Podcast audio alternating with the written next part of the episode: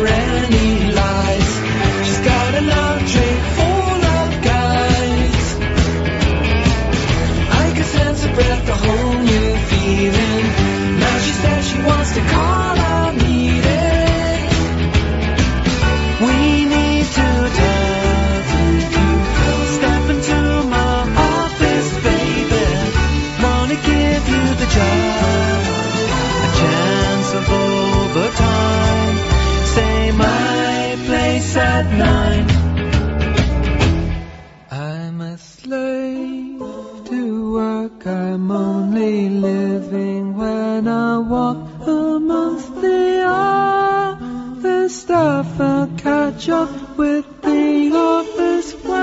I'll be in bed by nine.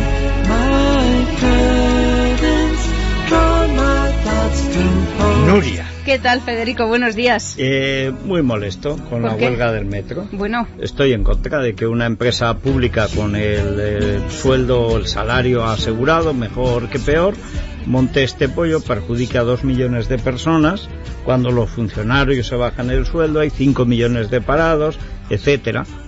pero hoy estamos disfrutando de la huelga. Mañana puede ser peor porque ya han amenazado con que no va a haber servicios mínimos. Bueno, yo O sea creo que, que hoy- mañana es el día de echar de la empresa a todos. Puede que haya una negociación, porque sabemos que la propuesta es bajarles un 5%, pero a lo mejor se reduce a un 2,15%. Yo les rebajaría un 50. O sea, los tíos que tienen como rehenes a los ciudadanos que les pagamos el sueldo, en ese régimen de seguridad que no tiene prácticamente nadie en la vida corriente, tan difícil y tan dura, yo creo que merecen pues ser tratados como merecen y que los sindicatos quieren hacerse valer. Bueno, lo primero, ni un solo liberado. Y lo segundo, pues negociar. Vamos a empezar a negociar si se puede vivir en Madrid sin metro, ¿eh? Lo Mm, que no sé si podrían vivir los que trabajan en el metro sin Madrid. Si los madrileños. Se nota que estoy molesto, ¿verdad? Sí, Sí. se ha notado. Lo estoy. Hoy creo que casi lo mejor era coger el metro, porque ha habido mucho atasco en el centro de Madrid con el coche. Ya los lunes son bastante complicados, Claro. pues hoy se ha sumado. Y también había largas colas en las paradas de los autobuses, Autobuses, claro. de la MT. Ha estado siguiendo la huelga Jorge Rivera de Madrid Noticia. ¿Qué tal, Jorge? Buenos días, ¿qué tal? Pues allí hemos estado, hemos estado a pie de andén, en la Puerta del Sol, con los usuarios de metro. Yo también soy Usuario. un afectado, porque Sí. tengo mi abono, vengo Sí. en metro, a veces en autobús. Yo creo que a partir de mañana en autobús, que se va muy bien, irás viendo el paisaje. Y hemos estado allí en la Puerta del Sol, y bueno, pues la demora es entre 10, 15 minutos entre tren y tren. Hay que esperar un poquito más de lo habitual. Si ahora son 3 o 4 minutos en hora punta, pues hay que esperar 7, 8, 10 minutos, a veces 15. Y esto también que nos cuentan los usuarios. Hombre, un poquito tengo que esperar, no mucho, pero algo. Vengo desde Moncloa hasta Sol, pero he esperado más o menos 7 minutos. Bueno, normalmente espero 3 o 4, pero he esperado 7. Hombre, normalmente se suele esperar entre dos o tres minutos. Hoy nos ha tocado esperar entre ocho y nueve minutos. Vaya, pues un poquito, si llevamos como una hora de retraso. Con dos sardinas en lata. La gente se tenía que quedar en el andén, porque es que el mío ha tardado nueve minutos. Es cierto que la gente iba más agolpada en el metro, que los andenes estaban más llenos de gente. Allí en la Puerta del Sol, Federico Nuria, nos hemos encontrado con Vicente Rodríguez, que es portavoz del Comité de Huelga. Imaginaros qué mensaje incendiario ha lanzado contra el gobierno de Esperanza Aguirre y sobre todo contra su consejero de Transportes, José Ignacio Echeverría. No tiene desperdicio. Estamos dispuestos a llegar hasta sus últimas consecuencias. Y si ello supone que Madrid revienta, que reviente. Pero va a ser con los trabajadores de metro en la calle. Casi nada sus palabras. Bueno, yo creo que está bien que empiece a reventar, pero puesto que en los granos lo primero es el push, lo primero que tiene que reventar son esta gente que con dinero de los demás se creen que pueden ser los déspotas de los demás y del resto. Yo creo que, que sí, que reviente. Es decir, yo, por supuesto, haría lo que hizo Reagan con los controladores aéreos. Por de pronto, ni un solo liberado sindical, no se reconoce la actividad sindical porque ellos están en una actividad pues lindante con el terrorismo, que Madrid reviente, no se puede tolerar por razones de principio este acto de violencia. Y a partir de ahí, ¿cuál es el sueldo medio de los que trabajan en el metro, que están haciendo huelga? Sí, pues lo- los 1.500 euros. 1.500 euros. Bueno, pues todos los días salir y decir, bueno, es que estos señores liberados que no han trabajado nunca, que están utilizando políticamente el metro para ver si consiguen eh, subir un 1% la escuálida intención de voto de la izquierda, que no lo consiguen, pero que además tratan como rehenes a la ciudadanía, bueno, pues a hoy el 10% de despidos, al día siguiente el 20% y así hasta que esto acabe. Puesto que no funciona el metro, tampoco nos hacen falta los trabajadores del metro. Esto ya es superar lo de considerar el trabajo un derecho. O sea, aquí no hay ningún deber moral hacia ningún ciudadano, hacia nada. Es algo... Bueno, y es un mensaje casi claro de lo, de lo que nos espera mañana y pasado, que probablemente los servicios mínimos, como ellos ya amenazaban, no se cumplan Y bueno, si estas palabras de Vicente Rodríguez ya nos, nos, eh, nos afectan un poquito, pues escuchamos a Ángel Pérez diciendo que los servicios mínimos, pues para qué cumplirlos. Yo siempre he estado en contra de los servicios mínimos y por lo tanto yo entiendo que si los trabajadores no respetan los servicios mínimos no harán otra cosa que respetar su derecho a la huelga. Cuando se hace una huelga de transporte es para que no funcione el transporte. No tiene sentido convocar una huelga del transporte para que funcione el transporte. Esto es una forma de reírse de los trabajadores. Por lo tanto, si los trabajadores se saltan los decretos de mínimos, no harán otra cosa que respetarse a sí mismos y empezar a sentar las bases para ser respetados por los que no respetan a nadie. Ángel Pérez, portavoz de Izquierda Unida, Bueno, en el de está, Madrid. está muy bien. Yo Saltarse creo la que ley. en, eh, ahora que Batasuna está fuera de la ley, yo creo que este es el tipo de mensaje de Cale Borroca. Ujú. decir, ¿quiénes son los trabajadores? Nosotros. ¿Y los trabajadores que tienen derecho a ir a su trabajo, que les han venido pagando el sueldo? Esos no son trabajadores. O sea, ¿quiénes son trabajadores? Los que digan los comunistas que son trabajadores. Pero si es que esta historia lo hemos, lo hemos conocido. Bueno, pues los servicios mínimos están precisamente para que los trabajadores, la gran mayoría de los trabajadores, no se vea afectada por la actuación de una pequeña minoría, de un pequeño grupo de trabajadores. Ahora, está muy bien, si este tampoco respeta la ley, bueno, pues a por ellos. La Ahora, libertad, ¿dónde impresiona lo que decías, ¿eh? Impresiona. impresiona, impresiona, porque esto es una cosa, pues eso, de los piqueteros de Argentina. De todas formas, Ángel Pérez no le va a afectar mucho porque él mañana y pasado va al ayuntamiento en coche oficial y ya está. No sí, tiene, esto pro- no tiene mucho. problemas. Dice, yo siempre he estado contra Para los que- servicios si mínimos, pues yo no siempre he estado con que se te pague el sueldo. Angelito. O sea que si mañana un vecino le pincha el coche, va, yo siempre he estado a favor de que pinchen el coche a los concejales y a los representantes políticos. Me gusta. Yo no sé qué tipo de sociedad propone esta gente, desde luego. Bueno, esta noche hay una asamblea de trabajadores para intentar buscar acuerdos, pero bueno, todo apunta a que Con estos, con no estos parece ¿qué que vaya a haber acuerdos a haber? acuerdos. Eso sí, dicen que van a llenar el salón de actos donde van a acudir, que creo que está por Plaza Castilla. Van a estar allí, no sé, 7.000 trabajadores, son todos los que están convocados a la huelga de metro. Eh, La primera estimación es que han seguido la huelga un 36%, según la Consejería de Transportes, según los trabajadores del metro un 90%. Ujú. Bueno, un 190, porque ya, hombre, si, Damos si la quitas vuelta. a los enfermos no llegas ya al 90, en fin. Pero bueno. Bueno, Seguiremos pendientes de la huelga. Vamos Muchas- a ver cómo evoluciona. Bueno, pues llévalo y yo me paso contigo el autobús también, ¿eh? Sí, sí, se va muy bien y muy No, fresquito, que además ahora llevan aire ir, acondicionado eh, todos y se va pues- muy bien. Pues sí, y sobre todo no te tropiezas con... Vemos Claro, las zanjas, eso sí, pero bueno. eh, tiene, pero puedes ver también el coche de Ángel Sí, y puedes tirarle algo. ¿No? Porque como él no, yo no, re- él no respeta los servicios mínimos, yo no respeto la urbanidad. O sea, yo veo a un tío de estos del PC de comisiones obreras y me apetece tirarle algo. Ya, no, ellos dirán, Da pero yo no lo respeto. tan Él no respeta los servicios mínimos, yo no respeto los servicios mínimos de urbanidad. Yo le tiro un adoquín por ejemplo. o un Cogemos algo que nos encontremos por la calle, que total, No, no, como hay tanta un- abierta, pues cogemos... Tengo, el- mira, un, no, Una lo- piedra. un tomo de la Espasa, de estos que te van dando cada año para actualizarlo, que Mm. ahora como ya viene todo por, por CDs y tal, pues sabes qué hacer con el tomo. Si tú me dices un trayecto donde aparezca este hombre, yo lo espero y le voy tirando tomos del Espasa los días que dure la huelga. No, oye, Vas a acabar la colección. Pero él va a acabar con el coche. Él va a acabar con A ver el si te coche. compensa, son no sé son yo. 10 kilos, ¿eh? O sea, te El digo golpe que de cada enciclopedia tomo, duele. eh, uh, sobre todo de canto. A ver si luego se va a aficionar a leer lo que viene dentro Lo dudo, y llega a la cultura. lo dudo. En, en Twitter en, eh, se puede seguir la huelga del metro. Contra la huelga del metro se llama Metro Roto, arroba Metro Roto. O sea que los que tengan Twitter ahí se pueden meter y les van informando todos los que están en el metro. Pues en esta línea hay más datos, con esta hay Lo de menos. metro roto ya demuestra por dónde van. Claro. ¿no? Y el respeto a lo que no es suyo, pero que les da de comer. Esta cosa, esta perversión típicamente totalitaria de que lo que no es suyo lo hacen suyo y además lo utilizan como contra los demás, pero bueno, pero tú qué te has creído? Tú eres un asalariado nuestro. Eso como cuando se pone chulo un político y usted no sabe con quién está hablando. Estoy hablando con un empleado mío.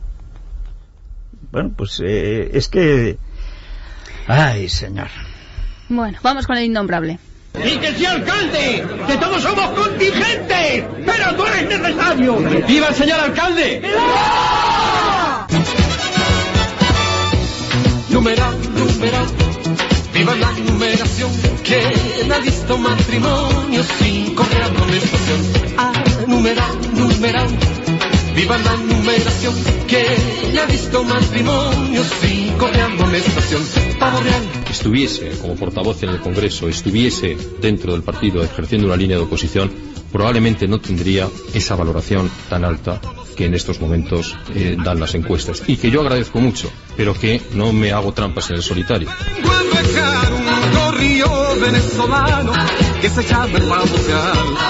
Pues empezamos contando una noticia de última hora. Madrid contabiliza un millón de visitantes en su árbol del aire de la Expo 2010. Ya en ABC la semana pasada. Esto en Shanghái. En Shanghái. Un millón. Un millón. Un millón en un país que tiene 1.400, casi 1.350 millones. Que solo en Shanghái debe haber unos 30 millones. No, La- la- Hombre, no, tampoco son mucho, ¿eh? No, no. Viendo las cifras. Madrid triunfa en Shanghái era un titular de ABC de la semana pasada, pero es que lo más curioso es por qué triunfa el pabellón de, de Madrid, los dos pabellones, recordemos, la Casa de Bambú y el Árbol del Aire, Sí. inspiradas en las casas de protección oficial de Vallecas, que ya hemos contado aquí y que ahora vamos a, además a completar la información, que se están cayendo y que los Sí. pobres adjudicatarios incluso se piensan si marcharse o no marcharse. Lo que pasa es que claro, las cosas están como están y tienen que quedar. Ya contamos que unos se riegan con la regadera y otros es la ducha Ah, eso es- sostenible. eso es maravilloso. Esa historia verdad. Pues ya nos está escuchando Laura, que nos contó esa historia y que viene a completarla, pero es que en la noticia de ABC se contaba la semana pasada que triunfa eh, eh, los dos pabellones de Madrid por el interés por la vivienda social que hay en China. Porque claro, en China al parecer tú ya de soltero tienes que tener vivienda, pero claro, está muy cara la vivienda y entonces claro, en Madrid estos dos eh, pabellones te dan el ejemplo de cómo construir vivienda social, cómo hacerla, cómo ¿Quién- promoverla. ¿Quién, firma esa información? Pues se llama Sara Medialdea. Saria, pues Sara Medialdea, yo creo que desconoce cómo ha sido el desarrollo de estos eh, Del de Vallecas, sí. territorios, no, no, de China, Ah, de territorios China. especiales. En estos momentos tú no compras en, en Shanghái ni un chamizo. La vivienda social en Shanghái, que debe tener un, un nivel de vida como 10 veces superior o 20 veces superior a la media china y 100 veces superior a muchas regiones de China, pues está como en todas las grandes poblaciones de las zonas industriales. La, hay viviendas sociales, poder estar debajo de un puente, es como en Manhattan. ¿Cuál es la vivienda social en Manhattan? Por lo que puedas pagar. Vivienda social, es que no es, es que hay alguna vivienda que no sea social. O sea, es que de verdad son de esas, esos latiguillos que uno se acostumbra. Vivienda social es la que sirve a la sociedad. Hay unos que pagan más y otros menos. Y luego hay casas que se caen y otras que no. Y hay casas que funciona todo bien y casas que no funcionan más que cuando han salido ya en eh, la revista de arquitectura y luego que se caen. y luego ya ¿no? nos olvidamos. La cárcel del pueblo. Dice la noticia Sara Medialdea que los responsables políticos chinos se interesan por el modelo de vivienda social en Madrid, por el, el perfil del adjudicatario, las cifras y magnitudes de construcción. Bueno, ya conocemos datos como que, por ejemplo, poner todo el suelo de una vivienda, creo que incluso se ha pagado al que lo ha puesto por 50 euros. O sea, se ha abaratado tanto el coste de esas viviendas que cuando surge allí en el, en el Ecoboulevard de Vallecas, donde luego está reproducido en, en Shanghái, el, el, este, el árbol del aire y o sea, se ha abaratado tanto que surge cualquier avería, se ponen a picar y entonces ven la tubería por ahí hecha un nudo, atascada y he querido llamar hoy a Laura para que nos cuente el último episodio que han vivido. Hola Laura, ¿qué tal? Buenos días. Hola, buenos días, ¿qué tal? Bien, creo que lo último ha sido que se os ha inundado el garaje, ¿no? Sí, pues hace cosa de un mes o así estaban los vecinos tranquilamente un domingo a mediodía y de pronto, sin saber muy bien cómo, y, y de hecho nos explican cómo, cómo ha sido, todos los expertos que han ido a ver y eso, nos reventó la, la bomba de la protección contra incendios, del sistema de protección contra incendios. Entonces, bueno, pues empezó a inundar todo el garaje, empezaron a, tuvieron que empezar a sacar los coches porque claro, no paraba de salir el agua y con por miedo a que se inundara todo, achicando agua, bueno, pues todos los vecinos en, pues mojándose con, por, hasta las rodillas de, de agua. Y como además está, estaban ahí en el sótano donde están los garajes, donde están todos los cuadros de, de luces y todo, y como lo tenemos en una situación tan lamentable, pues tenemos todos los cables por ahí colgando de, de la luz y de todo porque están no están enchufados bien entonces bueno pues la gente se podría haber quedado ahí en el sitio. Ya. ¿La empresa municipal de la vivienda os ha dicho algo? Sí, bueno, la, la empresa municipal de la vivienda, lo- con cualquier cosa que nos va pasando, nos dice que es nuestro problema porque es, eh, razón, o sea, es problema del uso que estamos haciendo y dándole a la casa. Y bueno, o sea, en fin, que, dejáis eh, abiertos los grifos hasta que se inunda el garaje. efectivamente, y vamos reventando por ahí tuberías y bombas. Claro, porque que pueda- tenéis esos, esas costumbres, esos cap- caprichos, claro.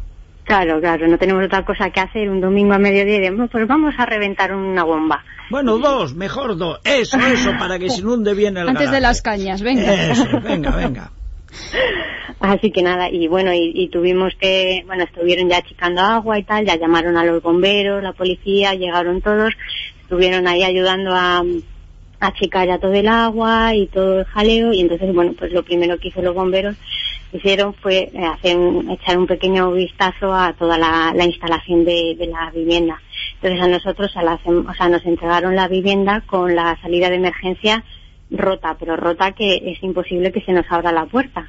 Entonces, bueno, nosotros eh, hicimos una queja y mostramos a la MV, ya se la llevamos en su momento, a la semana de darnos la vivienda, diciendo que la salida de emergencia estaba inutilizada, es que no podemos salir por la salida de emergencia. Porque Entonces, está descuadrada la puerta, ¿no? porque está descolgada totalmente la puerta, entonces eh, la cerraron así y de hecho nos pusieron un cartelito de ellos mismos nos pusieron un cartelito de no funciona, salir por la puerta normal. Bueno, pues que precisamente si se tiene que utilizar esta salida es porque hay una emergencia y no Bueno, estamos como aparte para... que se habían enterado porque se lo habían dicho ellos, no hace falta que les pongan el cartelito, aparte Claro. que si no abre, no abre, o sea que... ¿Y entonces qué pasó con los bomberos? Entonces nada, los bomberos al ver que la, la puerta esa de emergencia eh, no funciona, pues nos van a poner una denuncia a la comunidad por, por no tener las instalaciones como son de, como es debido. Entonces, pues eso, la- nos van a poner una denuncia, lo hemos dicho a la MV y la MV nos ha dicho que es que ha sido nuestra culpa por el uso que le hemos dado a la salida de emergencia. ¿Cómo que- ¿Pero qué uso si no se podía abrir? Efectivamente, eso es lo que decimos nosotros. Entonces, bueno, pues Es estamos ahí con todo ese jaleo, pues la denuncia que le vamos a poner a la MV y todo. Bueno, pues pues así estamos con esas con esas luchas. Luego, además, como, remate, la puerta de, de normal, la del portal, eh, por dentro no tiene cerradura, no nos han puesto cerradura, pero por fuera sí nos han puesto cerradura. Así que si algún día algún vecino se despista y sale del, del portal y nos cierra, nos puede cerrar con llave, No desde dentro ya no podemos salir. Y además no tenés puerta de emergencia. Y no tenemos puerta de emergencia. Qué pena que no viva un concejal en el primer piso para romper la puerta y las ventanas y al menos salir a la calle. Puede salir por ahí. Yo Pues creo sí. que debéis con- con- conseguir un rehén, o sea, eh, haceros con un concejal y mantenerlos como rehén mientras no se arregle la casa. Que Oye, viva ¿no sé qué allí con la familia si quiere, pero él no se mueve del bajo. En el bajo derecha, no, ahí tiene que vivir. Entonces hasta que no se arregle todo, no sale el concejal. Hoy Pilar Martínez, que es la concejala de Urbanismo y Vivienda, concede una entrevista al país y el titular es El estado de bienestar tiene que ser justo y sostenible. Eso es lo que dice y además dice su despacho rezuma orden, dice incluso tiene una edición de lujo del Monopoly. Oye, ¿cómo? Ah, bueno. Con eso ya me quedo muy tranquila, sabiendo y además de lujo. fastidies. ¿Y qué es? ¿En oro y platino? o qué? Digo yo, las piezas, los edificios ya deben Oye, ser. perdona, perdona que no es tienen que luz interior los ya es edificios. manía de, de profesor de literatura. Pero ¿quién dice que rezuma orden? El orden no puede rezumar, o sea, eso puede ser una vivienda de protección oficial, rezuma por el garaje, pero ¿cómo que quién firma esto? Víctor López. Víctor, hay que estudiar, hay que leer. ¿Cómo? El orden no puede rezumar, o sea, m- eh, muestra eh, lo que quieras, pero rezumar tiene que ser un líquido. El orden no es sólido, ni líquido, ni gaseoso. El agua de los garajes de, Hombre, de eso, Boulevard. si quieren ver resumar cosas, que vengan a mi casa. sí. Claro, claro. El rezumaje sostenible. Sí, Oye, eh, cada vez que oigo la palabra sostenible es que me van a subir, eh, es que es caro.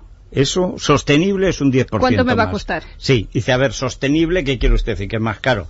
Bueno, es más caro, es más caro. Es sostenible. Dice, o sea, ¿cuánto más? Pues un 25%. Sí, es- Todo lo sostenible es, es si la agricultura sostenible, una agricultura asquerosa y tal, fea, horrible, pero pero cara. Eh, luego, eh, la energía sostenible, los molinillos y tal y cual, eh, Los puntos de recarga pero- eléctrica. cara. Cara, los coches eléctricos, sostenibles, no tengo dónde enchufarlo, bueno, pero caro. Bueno, eso es el 100%. Sí, ya... Todo lo sostenible significa arruinante. Podemos o sea, cambiar el lenguaje. En vez de decirte, tengo que darte una mala noticia, tengo que darte una noticia sostenible. No, no, no, Entonces yo no te he hecho nada, No quiero ¿eh? noticias sostenibles. Dice, pues yo tengo un novio sostenible y dice, o sea, que lo has dejado, ¿no? Y sí. Te compadezco. Eh, Claro, claro, claro, claro. Tengo un matrimonio sostenible, o sea que no dura. No, yo creo que esto está roto. Nada. Claro. Y aunque le chufe por las noches, nada. Nada, nada, nada. En fin, Laura, pues ya sabéis, si, si- si se os inunda otra vez el garaje, por lo menos nos llaméis a los bomberos, pues que encima os caerá una multa. Encima, ya si encima acaso pues con cubos y... en Oye, fin, ¿por es qué no os fingís ocupas para que os traten con respeto?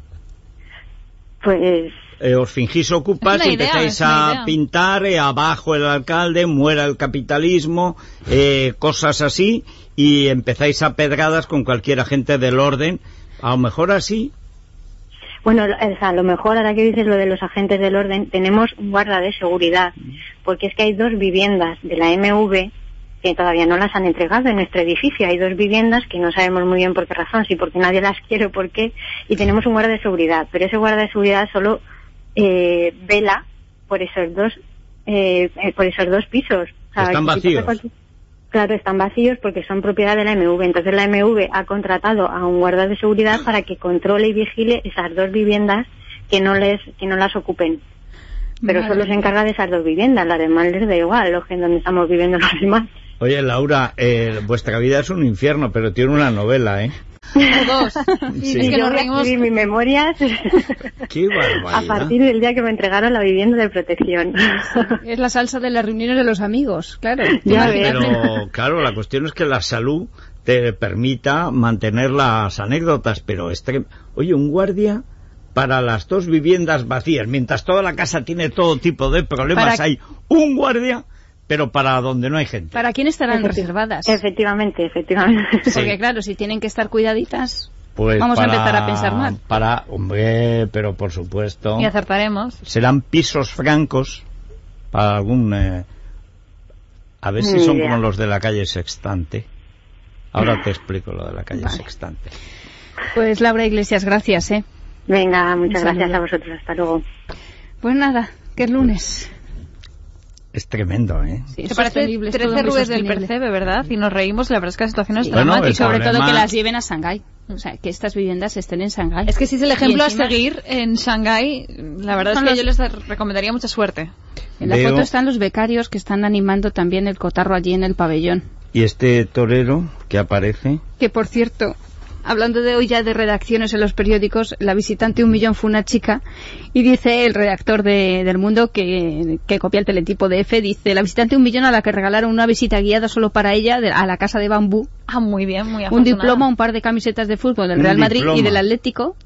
Ajá. Un ¿Y el. Getafe? ¿Qué pasa con el Getafe? Eh, como si el rayo, además el rayo? en Shanghái... El rayo, el rayito... Sí, que hoy está Esperanza ¿Y el Aguirre en el campo del Rayo. ¿Eh? El Alcorcón. que es una fuerza en alza. ¿Eh? Qué desprecio. ¿Y Valdebebas? ¿Qué pasa con Valdebebas? En fin, estoy Y indignado. dice el redactor, esta chica la que ganó, dice, fue a la expo extremadamente maquillada. ¿Qué será? Es literal. Extremadamente. extremadamente maquillada y en compañía de sus padres. Por eso ganó, además de por ser un millón. Madre mía. Mira que y dijo que había ido porque llovía. Que si no, ¿para qué? ¿Para Oye, qué va a acabar ella ahí? mira, mira que si no es una niña, si es un agricultor que estaba allí de aparcero y por eso se maquilló expresamente para dar el pego y... ¿No? Pues puede ser. Cualquier cosa. Cualquier ¿eh? cosa. Sí. Oye, tremendo, ¿eh? ¿Sabes que estoy dándole vueltas? Son pisos francos. Esos son pisos francos de Gallardón, que creo que está tejiendo una red de pisos francos con guardias protegidos. ¿Para qué? Yo creo que son para Nacho Uriarte, Me han puesto los pelos del brazo de punta. que es como el sucesor y se ha casado ya por fin. Ah, ya se ha casado ahora. Bueno, espero que deje de beber ahora. eh, o que, te- que tenga chofer, porque creo que la señora es multimillonaria. De hecho, apareció con una especie de coliflor en la cabeza, así como de gasa. ¿Cómo se llama? guasa. ¿Un su- tocado? No, ¿cómo se llama su... su Minoki, ti- mi... mi- me voy a Minoki, documentar. Mi coqui, mi... Ah, sí, sí, sí, la tienda. Sí, sí, sí, es es verdad. artista. Es verdad, Oh, sí, sí, sí. es diseñadora, Es creo que diseñadora, tiene sí. mucho dinero, etcétera, etcétera. Pero los testigos han sido Rajoy y Gallardón. Gallardón fue con Cobo al acto religioso, como auténtica pareja formal, y después ya no quiso quedarse para el chantilly. Pero Munuki, Munoki, Sí, Minoki. Minoki, Pues no doy con ello. Pero nos documentaremos, ¿eh? Nos documentaremos. Bueno, eh, que creo que eso es para este tío, que lo van a meter seguramente en las listas próximas. Puede ser, Claro, uno para vivir y otro para diseñar. puede ser. Y así está en contacto creativo con el pueblo del Menudo bambú, reality puede ser. bambú. Bueno, pues que nos tenemos que ir. Hasta mañana, Carmen. A las 7 estaremos. Hasta mañana, Hasta Nuria. mañana, Federico. A todo Madrid. Es muy bueno, muy bueno. Es radio. Sois los mejores, a pesar de puntos suspensivos. Pues no sabes lo que me alegra, además, ¿eh? Eh, en fin. Gracias.